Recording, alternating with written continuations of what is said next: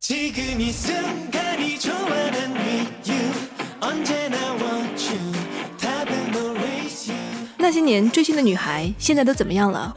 Hello，大家好，我是追星的女孩悟空之之。我是不追星的女孩马晶晶。 안녕하세요，又是我小贝。你还没有追星啊？我追啊！哎，那你看，二打一，今天我今天其实就是抱着一种就是探索的学习 心态来的，对，其实你也追，你只不过追的是什么文学的星而已。但我没有很疯狂哎、对哦，我知道了，可能是因为我是金牛座，对他愿意嗯为就是 明星花太多钱。嗯，对对对，对 你很明智。嗯，如果不追星，可能已经买房了。嗯好，今天我们要聊的就是追星这件事儿啦，因为我从小就是一个追星女孩。嗯，虽然也没有追到很近很近，或或追得很成功，但是我觉得就是一直这件事一直在我的人生当中处在一个非常重要的位置。所以你追星是追一个还是不同时期追不同的？你这句话问题问的就是有一点指向性，一周追一个，那倒没有，那倒没有。呃，一段时间一段时间吧，就是年龄段开始就会有不一样的变化。哦，嗯那你觉得第一个星是谁啊？已经如果忘记了吗？不是，如果真正按追星来算的话，应该是韩庚。韩庚。哇嗯，单他一个人。单他一个人，小贝呢？我最早最早，Lollipop 知道吗？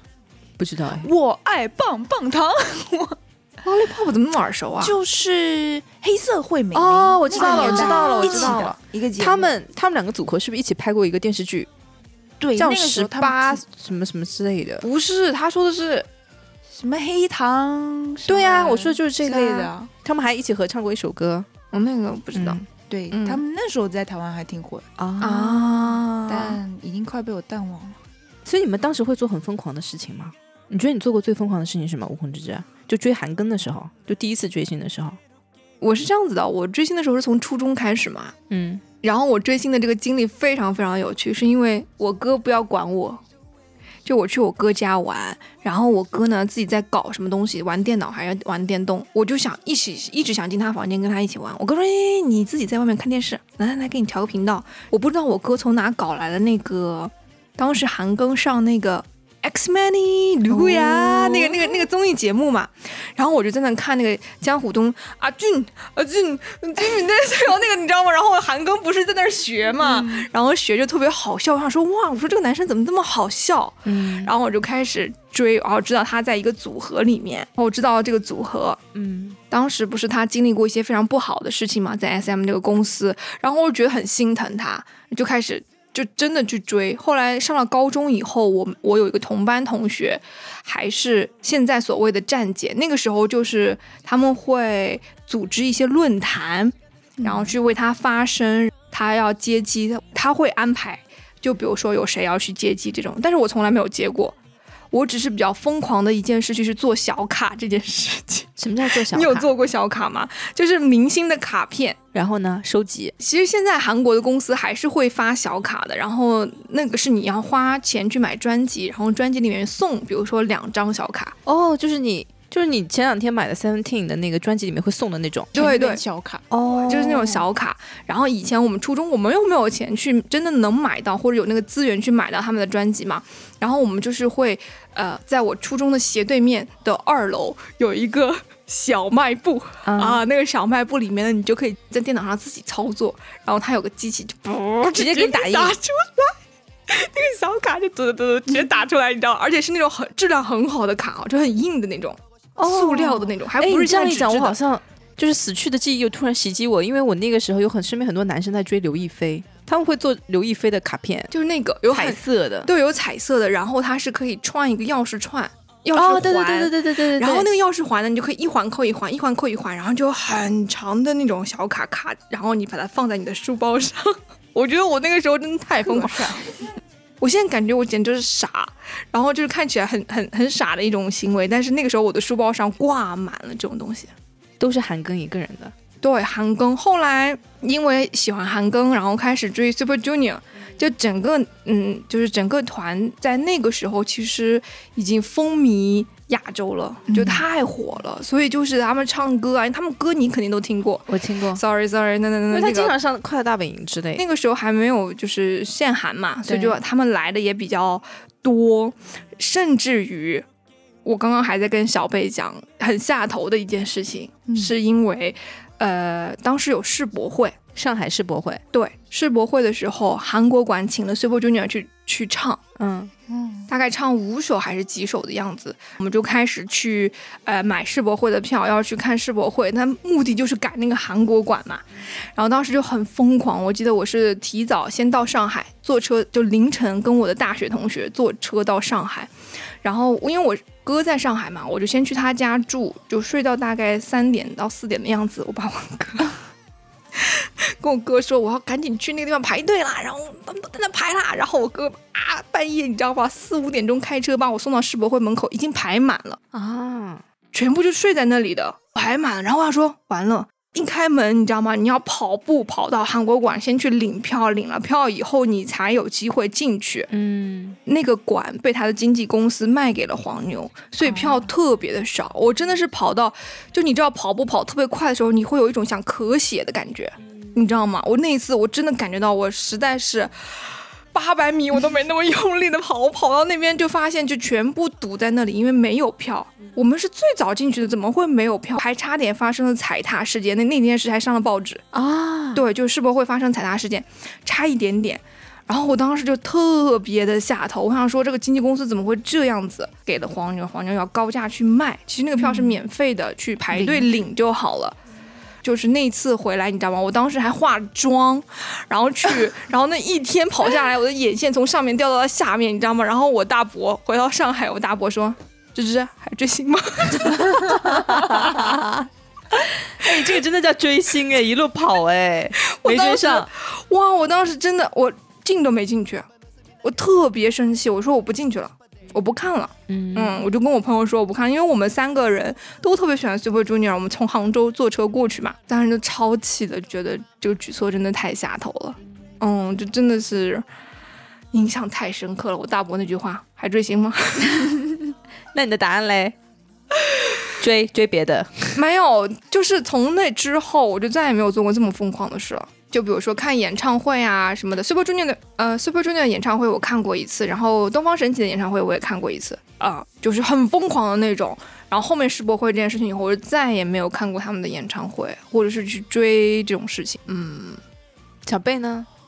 我其实会跟悟空蜘蛛会聊到追星这件事情，也是因为 Super Junior。哦，他算是在我整个成长历程中影响我最深的一个团体，甚至到现在虽然没有到疯狂的去追，但还是会持续关注的那种。嗯，对对对，我跟他们的初相遇呢，是在零九年的台湾的金曲奖，哦，他们被邀请到了台湾金曲奖去做，就是一样是表表演这样嘉子。对对对，嗯然后那个时候的我是一个一样初中生，嗯嗯，然后在一个周末的呃下午，被关在房间里读书读的要死，然后好不容易下楼去喝口水，打开电视看，这是谁啊？也太帅了吧！嗯 然后那是看到了？谁呀？Super Junior 里的那时候其实也没有看到任何一个人，就是一个团体，哦然后高群舞，对，就是舞非常的整齐，甚至那个时候他们是拿着手麦在唱的。哦就会觉得怎么会有人跳舞就是可以这么整齐，然后同时用手麦唱的那首歌又这么好听，甚至有那种飙高音的状态。哦，然后就是会感觉到，虽然在看电视，但是他们正是在闪闪发光的那一个状态，所以那个时候跟自己的 状态，我觉得就成了一个很大的一个对比，所以那个其实就是有点照耀到我的那种感觉，嗯，然后后来就慢慢追起来了。嗯，对，追的意思其实就是你会 follow 他所有的信息，对不对？开始去搜他们是谁，嗯他们呃从什么时候出道的，然后出了什么专辑，每一首歌都去听，哦上过什么节目，然后接下来会在什么节目出现，然后什么呃跟谁合作，所有的相关过去的视频，因为零九年的时候他们已经出道三年了。所以其实出道过程中出了蛮多事情啊，或者是视频啊这种东西，全部把它追起来。就跟我就是追 Seventeen 一样。对，悟空之之最近的新欢是 Seventeen，上个月是吴磊，我给你剪掉，剪吴磊的生日都说不出来，现在我给你剪没？我跟小贝一样啊，我也是，就是我追星的时候也是这种状态，我是 online 追星，就是云追星，我们说的。因为有些人追就非常疯狂，他会去接机、啊。我终于知道我为什么不追了，嗯，我没有 online 的条件。哦，那个时候真的，嗯对我初中初中我应该是初小学，小学还是初中第一次听周杰伦。你们知道我为什么会喜欢上周杰伦的歌吗？因为我的表弟借了我一个 MP 3然后我在听那个 MP 3里，就是他那个歌是随机的，你知道吗？我听到一首歌好好听，我一看这是谁的歌啊？周杰伦。然后就没有印象了，然后后面又听到另外一首歌，说哎，这首歌也好好听，一看周杰伦，大概就就这样子就随机听了好几首，就哎怎么每一次都是周杰伦啊？然后我就对这个名字开始有印象，那你也是追过星的人啊？你追周杰伦吗？对，就追周杰伦。那个时候追周杰伦好像是一种潮流吧，因为身边人都在追周杰伦。我觉得周杰伦不能算追，对，周杰伦是风潮，就是你喜欢听周杰伦的歌吗？我突然知道，你知道周杰伦之前是谁吗？在周杰伦之前，我身边的小伙伴追的是谁？S.H.E。S.H.E 现在我也很喜欢啊。我印象很深刻，就是我五年级的时候，他们出了一首歌叫《波斯猫》，我身边但凡是个小孩都会唱。这么老了，对，五年级的时候，身边所有小朋友都在唱《波斯猫》，然后我当时听到这首歌还觉得很奇怪，怎么会有一首歌叫《波斯猫》啊？嗯，对我我记得很清楚，我那个大学还是高中参加十高中的时候参加十佳歌手，还唱了那个《月桂女神哦》S.H.E 的，那你唱一下现在。已经忘了怎么唱。你真的是一点才艺都记不住哎！但是我有机会会放马晶晶唱歌的视频给大家看。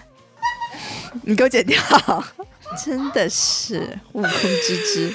马晶晶唱歌真是太精彩了。哦，对啊，我不是经常邀请你跟我一起唱 S.H.E 的一首歌吗？对星星之火。嗯，嗯，可以燎原。好的，对，我是当时记得特别清楚，我追那个 Super Junior 的时候，特别喜欢他们的一点，就是因为搞笑。到现在都是。到现在都是，因为你看啊，他同期的，比如说像东方神起啊、Big Bang 啊，啊 Big Bang 也挺搞笑，其实有有些时候啊，嗯，但是我觉得他们还是比较走那种很酷，风格不哎，对，风格不太一样的。但 Super Junior 你就会发现他们会唱一些那种歌，就那种 trot，对。就那种很像庆祝一样的歌曲，民也不算民歌，传统庆祝除了歌曲。除了就是那种还是有点像带地方性的啊、我也不知道怎么解释，民传统庆典的歌曲，哎，传统庆典的哦。歌、就是就会在一些比较开心的时刻，然后才会唱的那种风格，然后他们就会去选这种歌曲。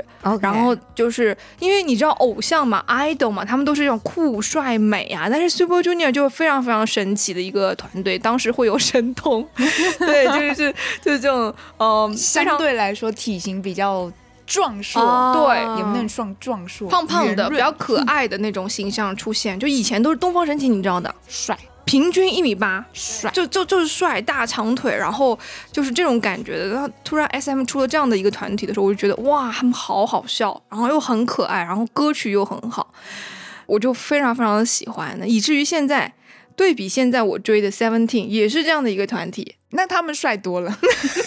谁帅多了？Seventeen 哦，对，真的哦，就其实有一段时间，我特别不喜欢提起我追 Super Junior 这件事情，因为相对同期，就是韩国他们会分一代、二代、三代，到现在四代快五代的团了。哦六代二代到六代这这这这么多了。嗯，你到对六代，就是相对来说，他们那个算二代的团。然后同期呢，大家的嗯歌唱水平啊，甚至是舞蹈水平、颜值，就是大家都是远远超于他们的。因为毕竟他们的团一开始出道的时候有十三个人，特别特别多，所以其实你要拉拉高那个 均值是有点难的。所以那段时间我会觉得有点。小丢脸，说为什么我要追这个团？我跟你讲，为什么他们团会这么参差不齐，是因为谁的团参差不齐？就是 Super Junior 这个团。什么东西参差不齐？就选的时候，并不是选一致的哦美男、身高什么之类的，对对对对，就比较。多样化。对他们多样化，甚至比如他们的就是练习生的时间都是不一样的嘛，有两个月、四个月、什么六个月。他们当时说 Super Junior 就变成了一个呃，就比如说像嗯流动的这样的一个状态，就谁 OK 谁就变成 Super Junior。就是这种流动的状态，他他们所有的人都非常紧张，都知道自己有可能会被替代掉，或者是我可能会流动出 Super Junior。就是他们是这样的一个状态，然后最后竟然固定下来，变成了一个十三个人的团队。就原来的时候是什么十一个人，然后到十二个人，然后到十三个人。嗯 就他们有一次上一个综艺节目，就说他们十二个人还不知道会不会出道，结果圭贤你知道吗？圭贤就来了，说哦这是 Super Junior 第十三名团员，然后所有人，然后圭贤圭贤自己说的，所有的哥哥看我的眼神都是该又来一个 就是就是有一种可能自己会被替代掉哦的这种感觉，不确定性非常强。但他们就是竟然坚持下来出道，然后一直到现在，虽然现在只有九个人，但还是就是整个能力水平，甚至到就是整个团不行了队的那个？很好，非常的好。对哦，还是他们很好。现在就是整个综艺节目啊，甚至歌曲舞蹈都还是持续在进行这，哦就是一件很神奇的事情。对他们也有在做播客哦。但当然叫他们叫做 radio，就是那种电台节目，电台节目，嗯，电台节目。然后是东海跟银赫在做，我也有有在 follow。就是现在我感觉我看到他们就非常的自如了。非常非常自如，因为二代团嘛，就很。就是前辈了对前辈就做什么事情什么都很放得开，然后就会变得更搞笑。啊，就是如果你看他，马晶晶看不懂哎，什么东西看不懂啊？就他们的综艺真的很好笑。我卡西尼萨，那个是雪跟那个，就他们已经放得非常开，比如说自己在某些地方卖什么东西啊，或有什么很好笑的过程对话，他们都会分享出来，包括他们团队之间打架的事情啊、吵架的事情啊，都会拿出来说，你就会觉得韩国的 idol 就很真实。那你为什么现在追的是 Seventeen 不是 Super Junior？Super Junior 也不是不追啦，就他比如他们在哪里开演唱会，我也会 follow 嘛。就我不管是谁，是因为年纪大了吗？他们也不大，跟我差不多啊。然后我我是觉得我没有办法去看这个演唱会。不，我想去看啊。我知道，就是你可能比如说时间的原因啊，或者什么的原因，你没有办法，就是说我看到了这个演唱会，我就说哦，我现在就买张票过去，啊，那是我没有这种能力，你知道吗？你不够爱。如果现在是易烊千玺呢？跟你说，下个月他在杭州会有一场演唱会，千玺上一次在上海的那个叫什么梅梅赛赛德斯奔驰。对对对，那个那个他不是有个演唱会的那个池子嘛？他本来在那里开，然后我就跟我哥说：“哥，你有办法吗？”我哥说：“没办法，搞不到，搞不到。”然后我说：“啊，因为太贵了。”，对，分享一下我们的一些经历啊。有些时候还是要能够找到一种适合自己的追星方式。你喜欢这个明星，你去啊、欣赏他的作品也好，欣赏他的歌或者舞我，对都 OK。但是我觉得不要太超出你自己的能力。嗯，就比如说你想要看这个演唱会，这个演唱会的票炒到两万三万，你你要去看吗？你再喜欢他，你超出了自己的能力，你做不到啊！你要借钱去看吗？真的会有人借钱呢。我不推崇这种追星的方式啦。我觉得你喜欢他，可能在这个演唱会上能够看到他在正常的票价当中，我们去尝试，我觉得就 OK 了。如果他超出了我的能力，或者是我自己的生活的，就比如说我要上班的这个时间，我我觉得我也是可以放弃的。就老了吧，可能 没有那么的追不动了，激情了。对，小时候还会做小卡，现在小卡我也可以自己做。打印机打印一下，是不是？为什么我好像对于小卡这些就没有特别的迷恋？我从小就好像没有迷恋这种东西，好奇怪哦！我也不会迷恋周杰伦的贴纸要贴在我的铅笔盒里面之类的。不是啦，我们刚刚有在讨论，我们在想会不会就是因为我们的自身会有一些自卑的这种状态，就有一些追星女孩会不会有那种自卑的心理，但他在明星身上看到了可能他向往的状态跟这种能力，对对，就变化。其实我刚才一直很想分享的一件事情是，就像我那个时候的状态去看到 Super Junior，然后其实他们的就是出道啊，甚至是前期训练的一些过程，其实还蛮悲催的，就是呃。跟 Seventeen 很像，对，可能十三个成员加起来，就是每个人平均练习时长是要五年到七年才能出道的那种状态。然后甚至他们一出道，可能就发生车祸啊，谁什么脊椎啊、腿啊，这么惨吗亏钱超级扯的那种事情。然后那个时候其实会觉得说，哎，自己好像从小也就是一个不怎么受人待见啊，或者是那种运气比较不好的、哦，会把会把。自己投射到他们身上，对，然后会觉得说，哎，他们可以透过他们的努力走到现在这种闪闪发光的状态，那自己是不是也可以透过自己的努力，然后去追到一些自己想要的？啊，追星会给你带来一些能量，嗯，嗯。那个时候 也挺疯狂的，会把它印出来，然后就贴在自己的座位旁边。我老公，然后就那那时候考一样考中考啊，考高考啊那种，然后经常换位置，觉得哎，小贝你老公啦，别忘了，就是墙上桌上，就是要给自己的嗯一种能量。哎，我说到这点，我我也想有分享，就当时我我还特别喜欢贾静雯，你知道吗？就就看他那个那个，你救过贾静雯哦？哎，贾静雯，然后那个文具盒上不贴的贾静雯嘛？然后当时很好笑，我初中的时候跟我这个旁边这个男生的同桌一点都合不来，我们俩天天吵架，你知道吗？然后我们俩呃不吵的原因是他也喜欢贾静雯，因为他有一次看到我的铅笔盒说，哎。你也喜欢贾静雯，你知道？然后我们俩就开始聊贾静雯，对对对对，对然后就就和好，你知道？就是因为我们都喜欢一个明星，那我突然想到我的初中的同桌，嗯因为我不追星，但我同桌疯狂追星，他是个男生，他追 S.H.E，嗯，他疯狂到他把 S.H.E 的歌词抄在一个本子里面，然后把其中的一些词儿挖空，然后让我来做题。说为什么为什么要折磨我啊？然后他就把第一首歌，比如说波斯猫，这不是你老公吗？什么？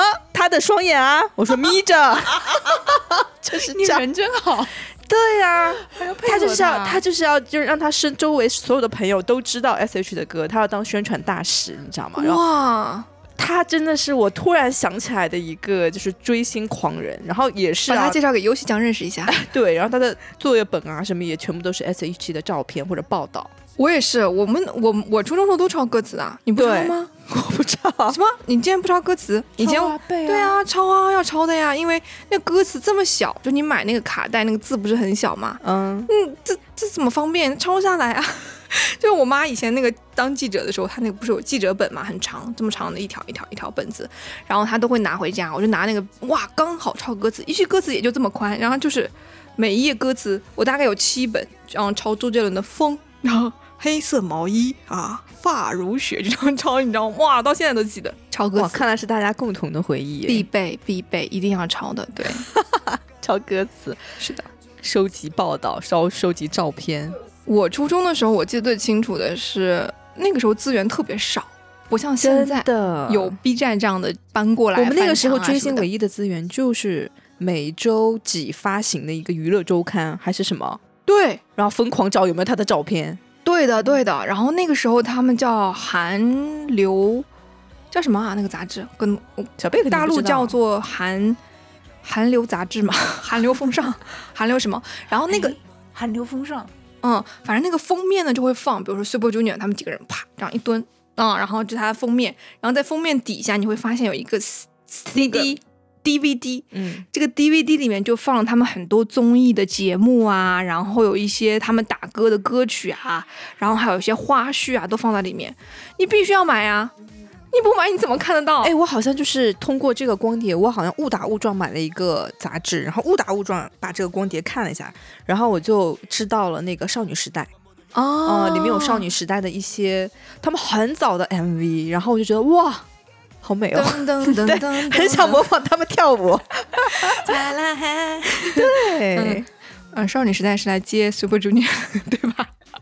对对对少女时代。还是蛮有趣的。我觉得追星真的是很有趣，你可以认识不同的朋友，就聊聊着就很多不一样的朋友。就比如说在公司，呃，你可能跟嗯很小的小朋友啊、你一聊，哇、你也喜欢 Seventeen，好，真的聊就聊在一起了，就聊在一起了，就很你也追韩团，你也听韩歌。嗯，我那天跟一个十三岁的小女生聊在一起，嗯跟我说要去后面的那个买专辑。我喜欢李智恩，IU 啊，嗯，哦，我也很喜欢李智恩呢，嗯，我喜欢的是不是有点多？对啊，你喜欢真的很多哎。但是 IU 是因为他的歌实在太好听了，嗯，呃我很喜欢励志的明星，我觉得应该是这样子的，就是一个向往的方向。哎，对，那就是周杰伦呐、最励志的就是周杰伦。嗯，就周杰伦也也是啦，对，也是，但是他就是比如说像这种韩国造星的体制，你会发现他很厉害，就像那个养成系一样，他就告诉你，比如说你十几岁的时候进到一个公司，他就开始给你录嘛。然后你你怎么成长的？你你是如何从不会跳舞到会跳舞，不会唱高音会唱高音，然后几个人练舞，然后就遇到任何的事情他都给你录下来。等到你成真的成为 super star 的时候，这种东西就太吸粉了。嗯，就比如他，你已经看到他非常明星的状态，你就会想回看他们的这些过程嘛。然后这个过程又非常非常励志，你就会觉得，我的仔怎么会这么惨呢、你就你一定要支持他呀，就那种感觉，你知道吗？就很感人。我现在追 Seventeen，我觉得很大一定程度上也是跟 Super Junior 很像。就他们非常的励志，然后整个团的团员都特别的关系都特别好，就我很喜欢这种氛围，就他们之间，嗯，从老大到小十三，就十三个人排面，从从年龄开始排，然后你就会发现他们在过程当中，就比如说忙内，忙内总是会被打趣他，宠对，就是哥哥们就会开他玩笑啊什么什么的，然后所有人都在跨年的时候，他们都在庆祝，哇，我们的歌曲获得了多少多少多少，然后 Seventeen 的所有的团员都在庆祝，我们最小的弟弟成年了，就把他这样扔起来，你知道吗？所有人都在一起这样扔起来，然后比如说弟弟经常会接到那些什么电话，就比如说像黑粉、私生粉，私生对私生饭，会有私生饭，真的很那个，就是他们会找到艺人的电话，然后给他们疯狂打电话。然后就是盛宽就会接到这种电话，他就说啊好可怕，嗯对，然后哥哥说拿过来我来接，嗯，嗯就是大哥就会说我来搞。这样子。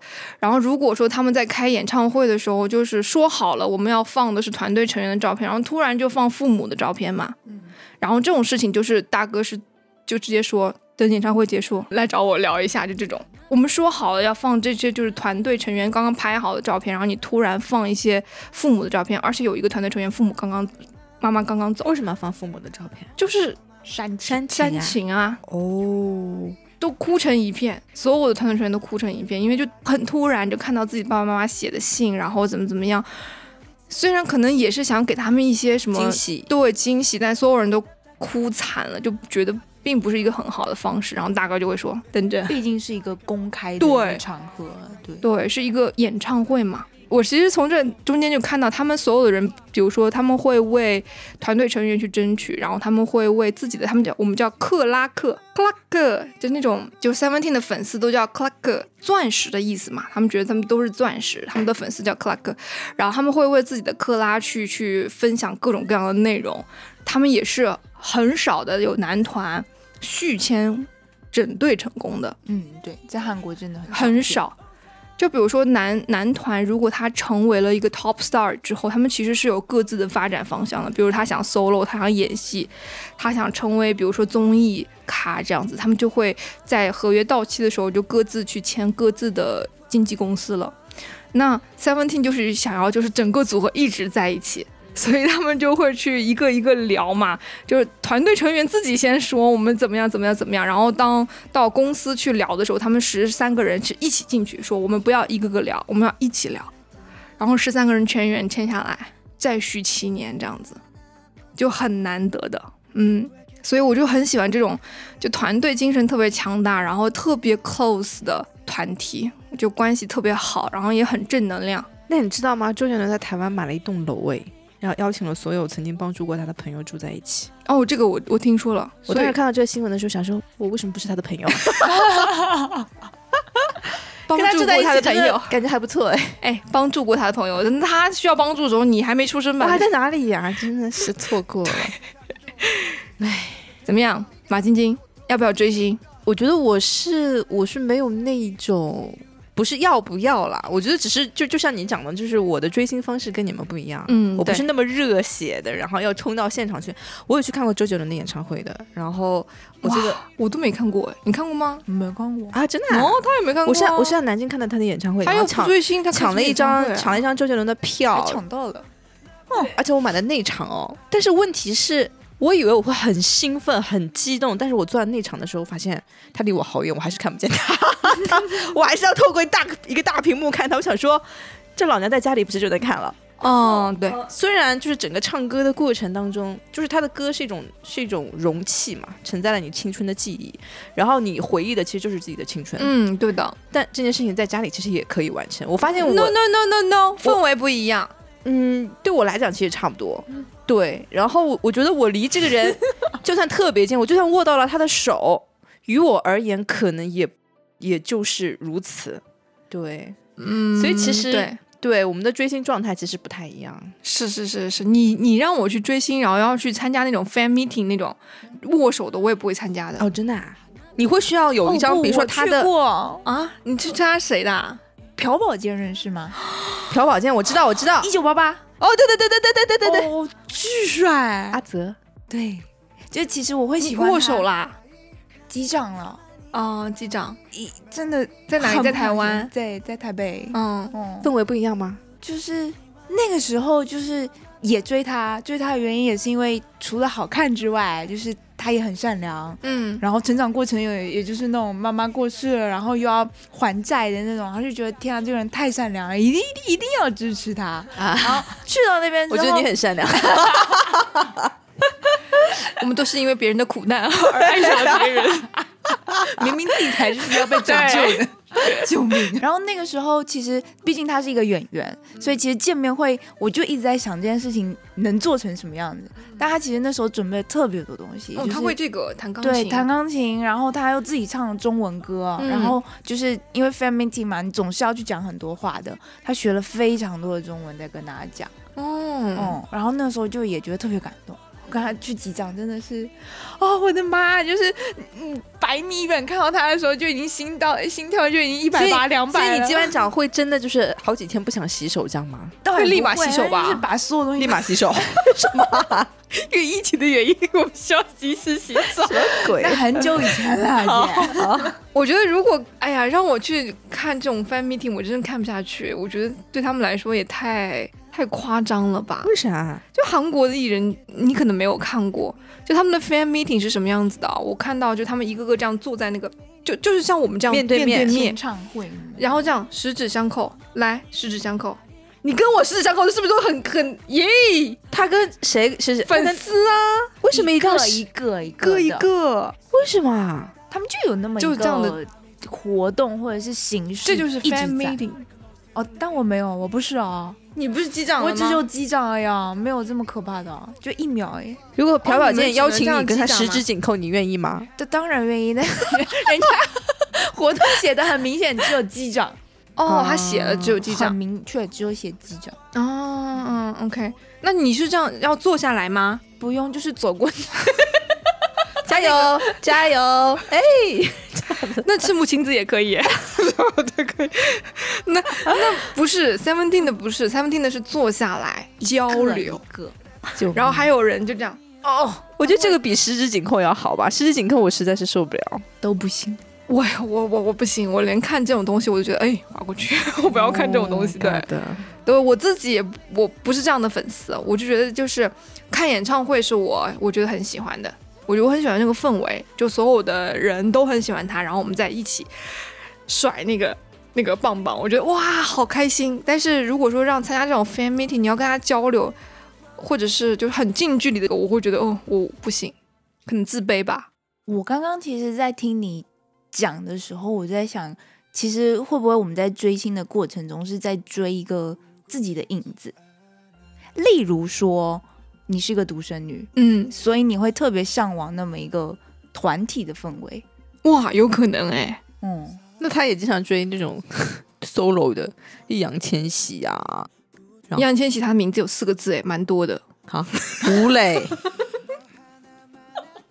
林俊杰都是他追过的。对对对，就蛮多的。救命！有可能，但我追最久的真的就是这种男团了，团体。就是不同的呃明星身上，你会看到不一不一样特质，是会吸引你的。对，有可能，我觉得是这就是追星的这种状态吧。嗯，我记得我大学的时候追过一个主持人啊，白岩松，欧弟，就因为我觉得他好好笑。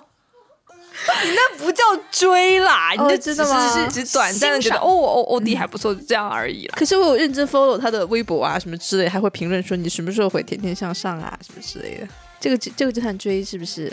会、嗯会是哦。会有一点点，对对对。对，我现在想了想，对比自己小时候追星跟现在追星，嗯，其实还是有蛮大的变化的。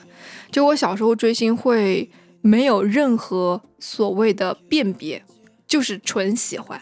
就是他们所说的什么呃三观跟着五官走，就就是疯狂的喜欢他们，我管他是是是穿什么服装或者怎么怎么样这样子的。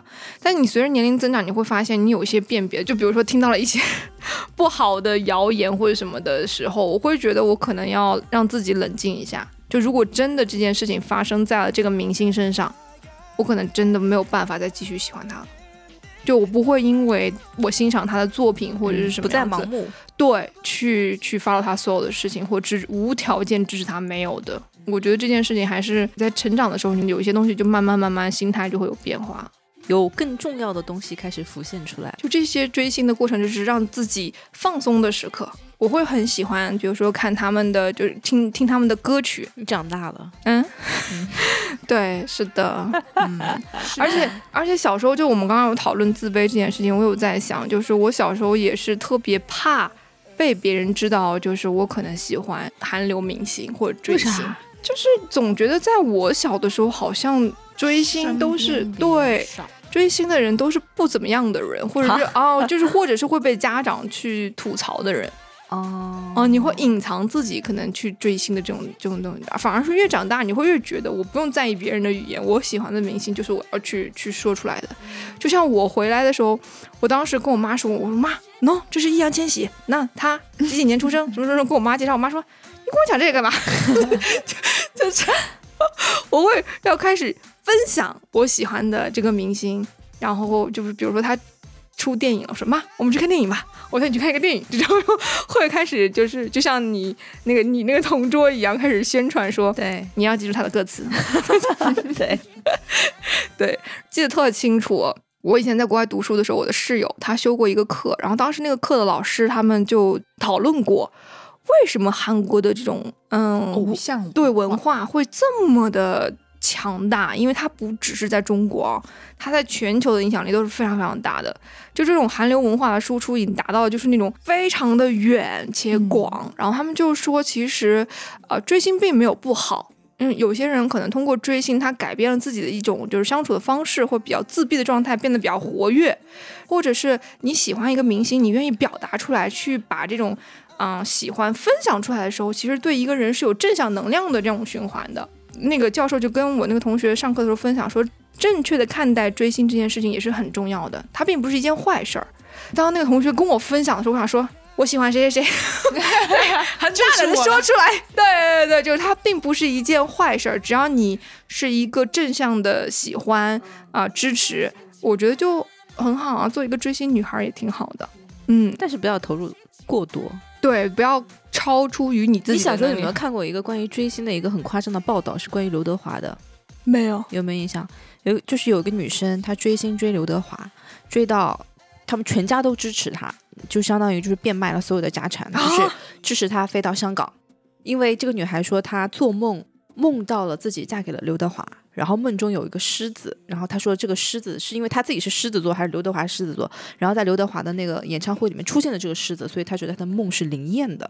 好，所以因为他爸爸应该是捡破烂的还是怎么样，于是就变卖了所有的钱支持他飞到了香港，去跟刘德华面对面，然后跟刘德华握手，就跟他表白，说要嫁给他什么之类的。刘德华可能见怪不怪了。然后我记得我小时候就看了这一篇报道，就是有被震撼到。那你有没有给追星女孩贴上标签？没有，因为我身边有很多追星的女孩，她们每天好开心啊！因为我不追星，你知道吗？我根本没有办法享受她们的快乐。她们就是一大群人趴在那里，一张报纸，就一直趴在那里说：“哎，这他怎么样？怎么样？”当时我我印象深刻的是，我身边有个群体叫先后啊，还是什么？先后是什么？哦，是是东方神起的粉丝的名字，对不对？他们都自称为先后，然后我就想说，这是什么？这是什么团体？但懂对，然后我反而觉得自己没有办法融入他们，让我觉得我好像就是没有很这个词怎么讲呢？合群吗？嗯，对，我觉得我我是不是不太正常？因为我好像没有很喜欢他那们。不是不是不是，嗯我当时我在我的年龄里面追星可能也就几个吧，嗯，我身边也是，嗯很少，嗯，所以我现在想起来，我觉得应该还是当时的资源比较少，他们接触到了可能东方神起的一些视频片段什么，但是我没有接触到。那、有可能有可对，能所。以我接触就就我跟你讲，就是 Yoga 有一次去 Las Vegas，然后呢，最强昌敏跟那个 Uno Uno 在那边开演唱会，他跟他们俩正好选在了一个酒店，他其实不认就不追星的人，然后他就看到最强昌珉从他面前这样走过去，他当时惊呆了，他说怎么会有这么帅的人？他当时惊呆了，你知道吗？就是我朋友就说。他打电话给我，这这他也太帅了吧！怎么会这么高啊？这这这。然后我说你不是不追星吗？他说但是当真人出现在我面前的时候，我真的是惊掉下巴。我说我追了这么久也没看过，哎，那我问一下。你们两位追星女孩，你们会在梦中见到自己的明星吗？会有梦到跟他是朋友，或者是哦，那倒没有。其实我觉得我们两个都不会哦的一个原因是我们跟你刚才讲那个故事其实是完全两个状态。对你看，我们其实是不去追求说我必须跟这个偶像有什么样一个互动，或者是我们要有一个什么样的一个交流，而对，是这是我自己的事，他 什么？你有啊？不是，我是说追星是我自己的事情，就不需要。啊，就他能带给我什么能量，对我我跟我自己跟我屏幕里面这个朋友相处的很愉快。对哦 对，所以你们俩其实还是很有理智的，有的有的嗯有的，很理智，很理智。嗯，还好还有理智，然后变卖家产追星真的太疯狂了，不行。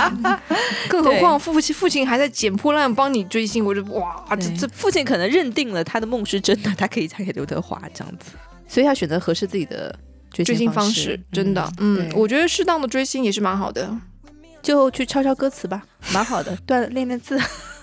现在都用 iPad 抄嘞，对，嗯。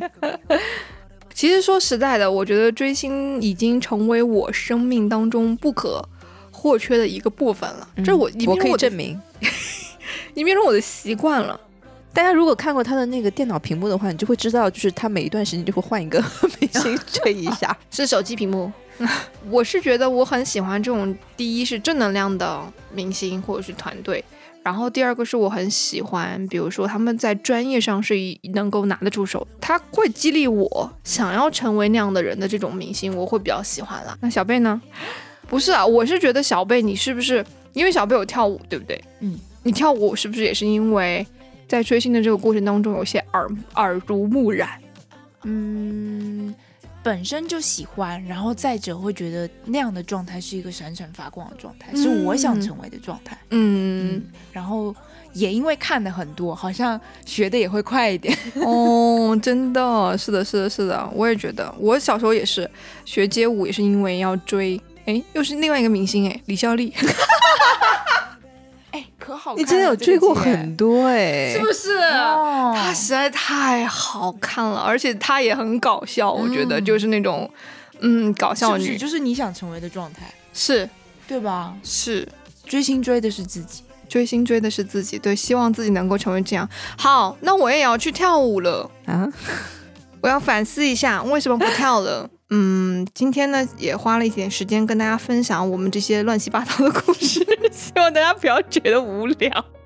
对，如果你也有在追星，请在评论区打出你追的是谁，想知道。很想知道。然后你跟他的故事，我们也很想知道。嗯，希望大家能够分享给我们啊。那我们在这里也期待着大家的回复喽。多多留言哦。对呀、我们已经很久没有收到大家的留言了。小丽会说，嗯，除了小绿之外，谢谢小丽每期都会留言啦谢。谢你，Gloria，谢谢小丽嗯 Gloria Gloria。那我们就下期再见喽，今天就聊到这里，好，拜拜。感谢大家的收听，如果喜欢我们的节目，欢迎订阅转发。我们也期待着你的留言哦。